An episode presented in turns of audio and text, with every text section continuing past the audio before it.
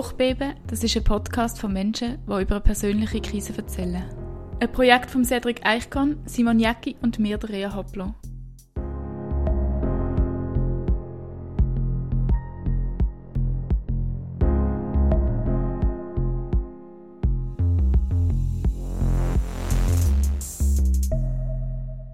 In dieser Folge erzählt Ron, der 40 Jahre Mitglied bei den Zeugen Jehovas war, wie er bei einer Operation von seinem Sohn gemerkt hat, dass die Dogmen von dieser Sekte für ihn nicht mehr vertretbar sind. Als ich seine Geschichte gehört habe, habe ich den Eindruck gekriegt, dass sich seine Krise langsam ins Leben eingeschlichen hat und dann durch die Operation von seinem Sohn schließlich zum Ausbruch gekommen ist. Er erzählt über eine subtilere Art von Gewalt, wie er es selber nennt, und was er daraus gelernt hat. Die Erfahrungen beschäftigen ihn auch sechs Jahre nach dem Austritt immer wieder. Mir ist nur ein, ein Ding, ist mir neu bewusst, Zeuge Jehovas feiern keine Weihnachten und keine Geburtstage. Und ich weiss noch, einmal haben sie mich geweckt am Morgen, das war mein Geburtstag. Gewesen. Und ich glaube, das ist, ich weiß nicht mehr genau, ob es der, der 7. oder der 8. war. Und nachher ist es so, ja, haben wir einen Geburtstagskuchen am Morgen gehabt, das war alles so ein komisch. Gewesen. Habe ich noch ein Geschenk bekommen und nachher hat es so wie geheißen, ja, das ist der letzte Geburtstag, den wir feiern das war dann schon komisch. Gewesen. Aber für uns ist das natürlich, wie für alle Kinder, ist das irgendwie richtig, wenn die Eltern etwas in dem Sinn sagen, ähm, in diesem Alter, klar, dann ist das, hat das, ja, dafür hat das und dann ist das auch gut so. Und nachher ist das nicht mehr so tragisch. Es war mehr so nachher tragisch gewesen, weil halt Kollegen äh, Geburtstag haben gefeiert und wir nicht haben dürfen gehen, weil sie irgendein Festchen hatten. Ja, mein Name ist Ron, Ronny Feller. Ich bin 49 und komme aus Bern. Meine Eltern sind, als ich etwa 6, 7 war, sind sie zu den Zeugen Jehovas konvertiert und bin nachher so auch, also reingewachsen, ich und meine Brüder. Es ist, noch, es ist interessant, dass viele fragen, ja, warum man dazukommt. Ich probiere das auch gerne so ein bisschen zu umschreiben, dass so viele Eltern halt irgendwo auch äh, eine Zukunft oder eine Hoffnung suchen für ihre Kinder. Also, kann man, also man kann gut sagen, bei meinen Eltern war es so, gewesen, dass sie irgendwie wie etwas haben gesucht weil sie halt gesehen haben, dass äh, viele böse Sachen auf der Erde gibt, viele Sachen, die nicht gerecht sind. Und dann findet man natürlich so bei der Gemeinschaft schnell irgendwie auch viel Antwort, oder? Ja, ich denke mal, es ist auch in so der Pubertät, habe ich mir nachher, äh, habe mir einfach auch meine Gedanken gemacht. Mit der Gottfigur habe ich nachher irgendwann Probleme bekommen, oder? So die, die, so die essentielle Frage, wenn, wenn es doch einen Gott gibt, der allmächtig ist und allwissend und, und, und, warum lässt er denn all das so geschehen auf dieser Welt, oder? Das, das hat mir nie eingeleuchtet. Nein, ich habe nicht gesucht. Ich, das war eben nachher auch das Fatale, gewesen, dass, äh, dass ich einfach meinen Eltern zu lieb halt mitgelaufen bin. Ich kann es nicht anders sagen. Ich, ich hatte nie den Mumm, gehabt, nie ja, zu wenig rebellisch gewesen, vielleicht dann zumal, dass ich gesagt du, ich habe da Mühe, ich will das nicht mehr. Also wir sind, ja, so lange, also ich sowieso, ich war 40 Jahre dabei gewesen. Also dabei gewesen, mitgelaufen das ist äh, schon eine lange Zeit. Also ich meine, das ist, wenn es gut geht, das halbe Leben. Oder? Und da ist, äh, ist halt schon ein grosser Teil, es beschäftigt einem einfach. Man kann gut Zeuge sein, ohne dass man ein Gesetz bricht und dann ist man einfach, geht in die Zusammenkünfte und im Leben macht man einfach normales Leben. Also ich werde jetzt Zeuge nicht als irgendwie ganz speziell bezeichnen. Das, es ist vielleicht in, in Punkten nach, eben kein Geburtstag feiern, sie feiern nicht äh, Weihnachten feiern oder die, all die christlichen Feste. Sie feiern nicht rauchen, Drogenkonsum und so weiter ist verpönt, ist klar. Kein Sex vor der Ehe. Homosexualität ist so ein bisschen, du darfst es sein, aber nicht ausleben. Also da fällst du nicht auf. Und das ist ja eigentlich ein Gesetz, das du kannst sagen bis jetzt auf das Letzte äh, kannst du ja annehmen. Also, bei den Zeugen musst du ja von Haus zu Haus oder musst, ist einfach so ein bisschen das Gesetz, und wenn du Gott liebst oder wenn du die Organisation liebst, der sollte in Dienst gehen. Pro Monat 10 Stunden Dienst war so normal.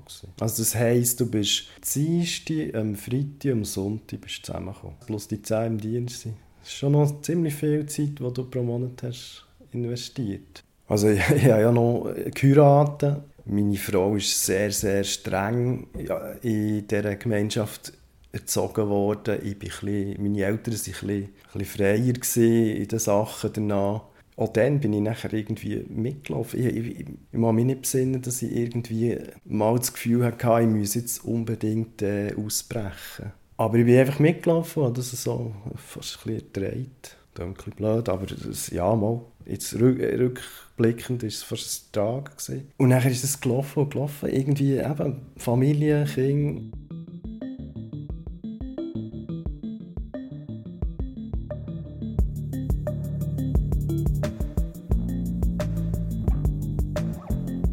Und schlussendlich eben wirklich der Auslöser für, äh, dass ich nachher habe gesagt bis hier und nicht weiter, ist äh, gesehen, wo mein, also wo mein Sohn das erste Mal ist operiert wurde. Der Sohn hat äh, schon eine Mandeloperation gehabt und Mandeloperationen sind meistens so ein bisschen bisschen kritisch, weil man sehr viel Blut verliert. Dann zumal war ja das auch schon der Fall, gewesen, dass, dass, man, dass man den Sohn nochmal in, in Ops hat müssen schieben weil es einfach viel zu fest blutet hat. Und nachher ist dort natürlich schon mal äh, ziemlich äh, Panik ausgebrochen. Und dann ist natürlich die Blutfrage gekommen. Also, man, man sagt dem so bei den Zeugen auch was, Blutfrage. Oder wir mussten einfach äh, müssen entscheiden, in einem Notfall kommt unser Sohn Blut oder nicht.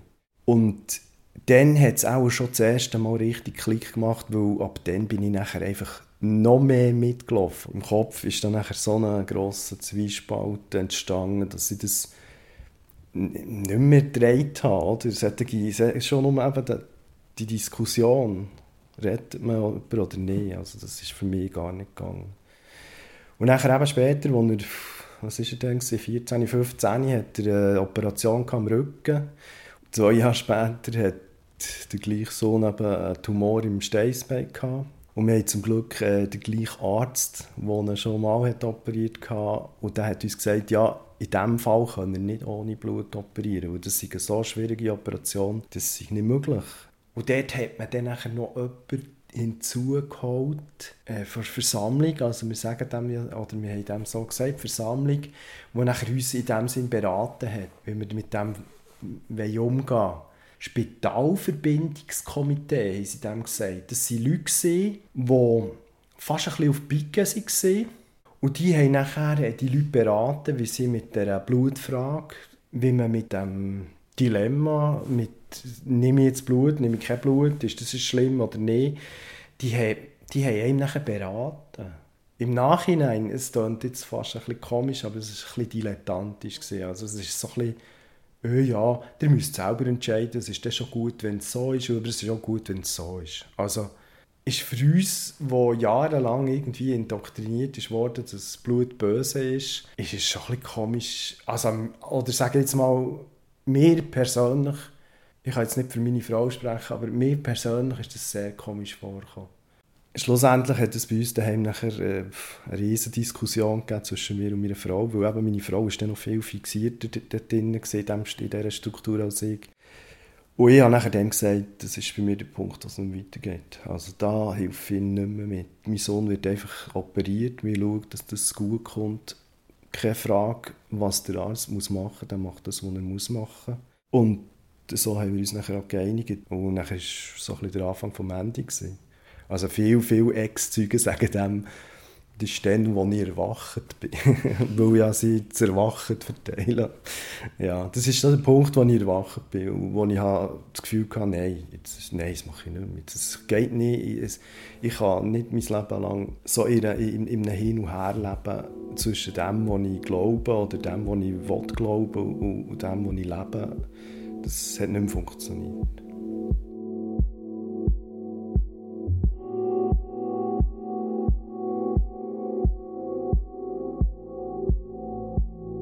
Mein Umfeld hat es insofern gemerkt, dass ich natürlich eine Zeit lang sehr äh, nicht bei Sache war. Also wenn ich, also Umfeld, ich sage jetzt mal eben Arbeitsumfeld. Und dann war nachher der Punkt, wo ich halt das Gefühl hatte, ja, jetzt muss ich das meinem Chef sagen und muss das erklären und muss mir selber auch erklären, was da genau geht. Also, ich hatte zum Glück einen Chef, der das verstanden hat, wo mir einfach gesagt hat, wir müssen schauen, dass irgendwie die Arbeitsleistung gleich irgendwie erbracht wird. Ich gebe dir die Freiheit, die du brauchst. Also wenn du heim musst oder so, oder wenn du irgendwie Flexib äh, Flexibilität brauchst, dann ist das kein Problem. Sagst du einfach, meldest dich, du die organisieren. Aber ich hatte natürlich auch einen Job, gehabt, wo man das können wir haben nachher auch die Arbeitslast können verteilen und die haben das nachher aufgehangen und die haben gewusst, ah, Fehler, das ist nicht gut, da müssen wir schauen. Oder? Und da bin ich, bin ich auch sehr dankbar für das. Also das ist wirklich, äh, das ist eben dann nachher Teamwork. Ich habe nachher äh, auch mit vielen Leuten einfach auch darüber geredet, viel mehr als vorher offen darüber geredet und nicht, natürlich nicht Leute aus der Versammlung, sondern einfach Arbeitskollegen oder Kollegen, sonst, die ich kennt habe, die nicht dabei waren. Und dann, ja, dann wird halt das Weltbild dann schon plötzlich ein anderes. Ja. Dann merkt man dann plötzlich, ja, es sind ja nicht alle Leute einfach schlecht. Das, weil bei den, bei den Zeugen ist halt schon ganz viel so dualistisch. Alles, was wir nicht sagen, ist schlecht oder alles, was ist vom Teufel und, und, und. Oder? Und das tut sich natürlich dann schon recht äh, auflösen plötzlich. Wenn man merkt, ich lerne ja da Leute kennen, die die nächste Liebe fast mehr pflegen als innerhalb von dieser Gruppierung. Und das ist, noch, das ist extrem interessant, wie das nachher plötzlich so Aha-Momente gibt und plötzlich sieht man wirklich durch, meine Güte, was habe ich die Jahre gemacht? Ich kann sagen, das ist wirklich, das ist, wie das ist wirklich richtig erschreckend, wie man da, also ich sage jetzt mal, wie man da manipuliert wird. Eigentlich mit guten Sachen, Argumenten und so, wo eigentlich, wenn man es eben nur in, dem, in dieser Käseglocke sieht, stimmen ja die. Der Schritt auszusteigen war immer eine Angst im Sinn von, du verlierst dein ganzes soziales Umfeld. Also es ist nicht, äh, das äh, ist ja nachher nicht gesehen, äh, wollte ich das oder wollte ich das nicht. Ich persönlich hätte das wahrscheinlich für mich selber, wenn ich allein wäre, schon lange vollzogen. Aber der Ausstieg bei den Zeugenhaus ist immer mit, mit äh, sehr viel äh, Verlust äh, verbunden. Also sprich, wenn ich früher wäre ausgestiegen, dann hätte ich wahrscheinlich eben meine ganze Familie verloren das, das schwebt immer über dir. Oder? Du hast das Gefühl, ja, wenn ich jetzt aussteige, dann, dann bin ich allein da. Also ich habe. Wenn du dich nicht äh, eben so ein bisschen mit... Äh, ein, bisschen Doppelleben führst und ein, ein irgendwie gleich so einen Freundeskreis aufgebaut hast, dann bist du allein. Sobald der Versammlung gesagt wird, XY ist nicht mehr ein Zeuge Jehovas, bist du eigentlich niemand mehr. Da gibt es dich gar nicht mehr. Ich habe mich nachher irgendwann entschlossen, ich muss das nicht machen. Theoretisch bei den Zeugen Jehovas ist es so, du kannst einen Brief schreiben und sagen, ich will nicht mehr dabei sein. Der die Kasten an. Nach sieben Tagen werden die nachher in der Versammlung äh, von der Bühne aus sagen, XY ist nicht mehr ein Zeuge Jehovas. Und dann war das. Gewesen. Und ich habe natürlich irgendwie ich hatte das Gefühl, ich müsste das irgendwie halt ein bisschen spektakulärer machen. Und habe nachher äh, bei der Hochzeit äh, Zigarillo angezündet. Das war eine Zeugenhochzeit natürlich per se. Und dann hatte ich das Gefühl, ich müsste dort eine Zigarette anzünden. So war es spät am Abend. Gewesen. Ich habe noch, ich weiß nicht, ein Whisky getrunken oder dazu Zigarette geraucht. Und dann hat das halt jemand gesehen. Und nachher äh, ist das eskaliert. Das wird nachher Stasi-like wird das nachher der Führung äh, gesteckt. Oh, schau, der und der hat geraucht. Wir müssen auch mal schauen. Irgendwie am Ende drauf hatte ich ein Telefon. Gehabt. Ja, wir möchten gerne mit dir reden. Wir möchten dir gerne helfen. Wir haben gemerkt, dass du auch irgendwie ein auf dem falschen Pfad bist oder auf dem falschen Weg bist. Und ich habe sie auf das rauslaufen, weil ich, mir hat es genommen, wie das funktioniert eigentlich auch ein bisschen. Und nachher äh, bin ich eingeladen worden ich habe zuerst eigentlich gemeint, sie nur einfach so darüber reden. Aber schlussendlich war es ein Rechtskomitee. Gewesen. So sagt, sagt man bei den Zeugen Jehovas, wenn jemand etwas Falsches gemacht hat. Und es war lustig, es waren zwei von denen, die ich von früher einfach kennt habe. Junge Typen, jünger als mich, ich sogar. Und noch einer war dabei, den ich auch kennt habe. Und nachher hat es einfach... Nachher bist hergehockt. Einfach gesagt ist es nur darum gegangen, wir haben gehört, dass du geraucht hast, tust du das bereuen? Wenn ja, eigentlich alles wieder gut. Wenn nein, ja, dann müssen wir die ausschließen. Und nachher äh, hat man über das geredet und ich habe nachher äh, gesagt, ja, ich, bin, also ich bereue jetzt das nicht. Die Frage ist nachher eben, würdest du das wieder machen? Dann habe ich gesagt, ja, wenn das Festchen gut ist und irgendwie äh, etwas Spezielles ist, warum nicht? Zigarillo mit ein gutem Whisky oder so, würde ich auf jeden Fall machen. Ah, ist nachher so die Antwort gewesen. Und schlussendlich ist es nachher auch mehr darum gegangen, mir nachher auch wie ein schlechtes Gewissen einreden. Ja, weisst, die Bibel sagt, Gesellschaft sagt, Familie, bla bla, du bist der Oberhaupt der Familie, du musst doch schauen. Und nachher musste ich raus müssen, aus dem Raum, nachher haben sie sich beraten, dann konnte ich wieder rein können und nachher haben sie irgendwann gesagt, ja, es ist so, wir dich aus der Versammlung ausschließen. Und das war nachher so. Gewesen. Es ist eigentlich sehr unaufgeregte, äh, unaufgeregtes Ritual. Für mich, für mich selber war das Ritual eigentlich eher lächerlich. Gewesen. Weil es ist schlussendlich nicht, dass wir dir helfen sondern es ist schlussendlich ein Tribunal. Gewesen. Bereust, bereust nicht. Wenn du nicht bereust, dann müssen wir dich verurteilen. Also es ist nicht, ich hätte mich jetzt nicht ausreden oder so. Sie war dabei. Gewesen. Eigentlich darf niemand Angst dabei sein als die Ältesten. Du und sonst eigentlich niemand. Aber ich habe nachher einfach gesagt, entweder ist meine Frau dabei oder dann müssen wir nicht zusammen reden.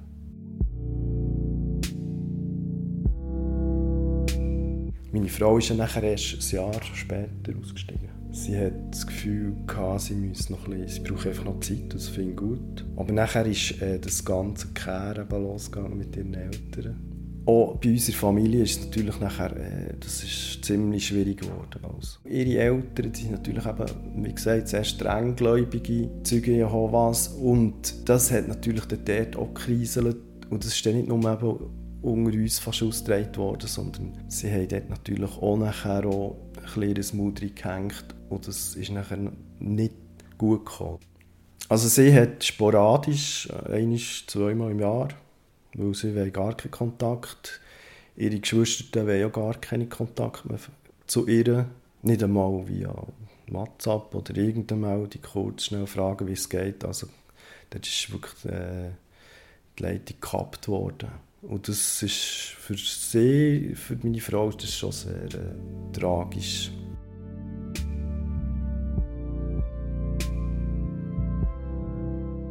Also es war ja so, gewesen, dass äh, wir eigentlich dort ausgestiegen sind. Und nachher haben wir das Gefühl gehabt, ja, jetzt, jetzt fangen wir äh, fast ein bisschen, oder ich, sagen wir jetzt mal so, ich hatte das Gefühl gehabt, jetzt fangen wir da ein, bisschen ein neues Leben an. Und dann hat nachher meine Frau entdeckt, dass sie eher halt auf Frauen steht.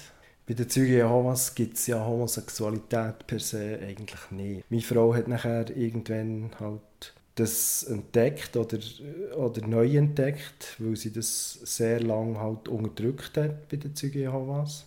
Sprich, ich bin halt nochmal in eine Krise hineingestürzt worden oder hineingefallen, ja, wo ich, ich mir gar nicht vorstellen konnte. Ja, ich habe das nicht erwartet, nein. Und das ist natürlich schon ziemlich, ziemlich äh, ja, äh, ein Schuss vor den Bug. Ja. Aber äh, ich hatte das Gefühl, ja, jetzt gehen wir mit dem auch um. Also, das war einfach das Nächste, gewesen, oder? Aber für mich ist das natürlich wirklich, es ist nicht einfach. Es ist immer noch nicht einfach. Ich will nicht, nicht sagen, es ist gelöst oder so. Mittlerweile hat meine Frau halt einen Partner. Ja, ist so glücklich, so wie sie das will. Und ich probiere sie zu unterstützen, wenn ich das kann. Nein, ich habe nie wirklich eine Therapie nachher durchgemacht. Also nach meinem Ausstieg ja, immer, ich bin so ein der Typ, der das Gefühl, äh, das Gefühl hatte, das Gefühl hat, dass ich alles halt selber arbeite. Das Jahr sind es, glaube sechs Jahre bin ich draus. Ja, ich fühle mich viel freier. Ich habe viel mehr Zeit zur Verfügung, wenn ich nicht die Zusammenkünfte gehe. Aber ich Sachen jetzt nachholen. Was ich nachher habe geholt in meinem Leben, wo ich dann zumal natürlich, was keine Frage war, ist zum Beispiel meine Piercings, die ich habe. Meine Tätowierungen wären dann keine Frage. Das wäre ein, ein völliges No-Go gewesen? Und das mache ich jetzt einfach irgendwie. Ist nicht nötig von mir aus gesehen, aber ich mache das jetzt einfach. Ein Bart so lang wäre nie möglich gewesen. Das, das hat riesige Diskussionen gegeben. Ich gehe vielleicht mehr an Metal-Konzerte, die ich früher nicht hätte dürfen. Also, oder nicht hätte dürfen, die früher sehr verpönt wären. Ja, ich mache viel Brettspiel, Dungeons Dragons und so Zeug. Kartenspiel. Und dort ist es halt immer so ein in einem überschaubaren Rahmen. Also die Spiele sind, ich weiß auch nicht, zwischen zwei oder bis fünf Spieler und das denke mir eigentlich, ja, ist für mich gut, geht schon. Nein, es ist ja nicht so, dass ich völlig äh, abgehängt habe, gesellschaftlich, ja, dass ich gesellschaftlich irgendwie äh, interagiere. Aber es ist halt immer so ein Schritt, den ich machen muss. Und, das ist halt auch bei mir nachher auch sehr äh, so ein bisschen launabhängig. Ja, das, das wollte ich das nicht.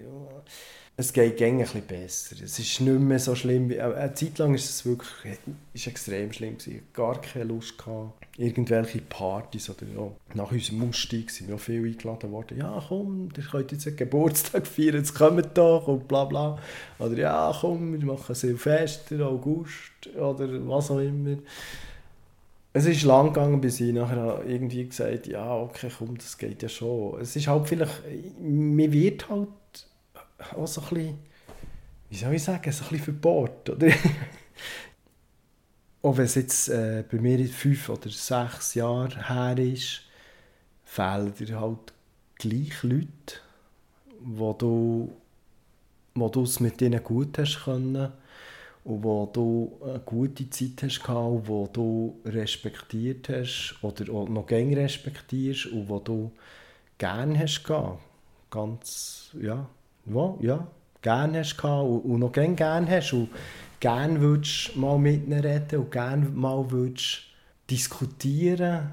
Also ich bin, ich würde mal sagen, ich bin agnostischer Atheist. Ich kann nichts beweisen und solange mir niemand etwas beweist, bin ich Atheist ist auch durch das, dass ich sehr viel gelesen habe, ist für mich so viel, was, was die Religion anbetrifft, nicht mehr schlüssig. Einfach wie eben auch das Ganze, wie mit Ausgeschlossenen umgegangen wird. Das war für mich auch so ein, ein Punkt, gewesen, wo ich mir auch schon früh Gedanken habe gemacht habe, wenn doch, wenn doch das die Wahrheit, die Zeugen reden von Wahrheit, sie haben die Wahrheit wie lange bist du schon in der Wahrheit und so weiter. Also für sie ist das einfach die Wahrheit. Und wenn man doch denkt, dass das die Wahrheit ist und das einzige Wahre, dann sollte doch das jeder Kritik standhalten. Ich glaube, das ist das Größte, was ich daraus gelernt habe. Nicht mehr einfach alles äh, per sofort für bare Münzen nehmen. Ja. Einfach wirklich immer mehrere Meinungen, immer mehrere Quellen anzapfen nie sich nur auf eins verlassen. Ja, das habe ich auch gelernt. Ja. Ich denke, wenn man so lange in so einer Gruppierung war, dass das irgendwie irgendwann wirklich richtig kannst abschließen kannst, ist wahnsinnig schwierig.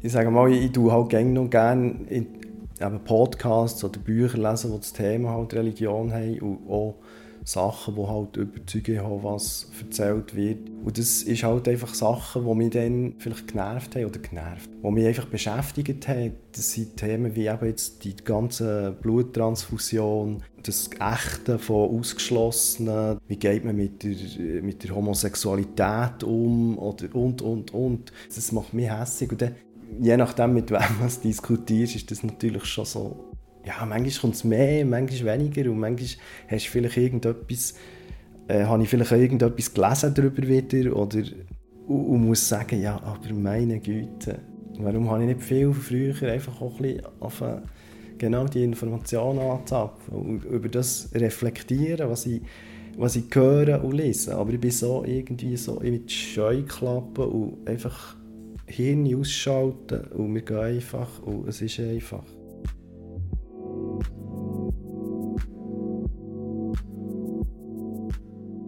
Leute, die nicht zu den Zeugen hineingeboren sind, sondern dazukommen, stecken meistens in einer Lebenskrise. Und bei mir war es eben fast ein bisschen so, gewesen, war in einer Lebenskrise und habe genau darum herausgefunden. Es ist gerade umgedreht. Ich hatte dann einfach eine Lebenskrise mit all diesen Gesetzen und Dogmen. Hat mir so noch ein bisschen mitgeholfen, mit, also mitgeholfen, Teil dazu beigetragen, dass ich dort in dieser Krise war. Und durch das habe ich nachher herausgefunden,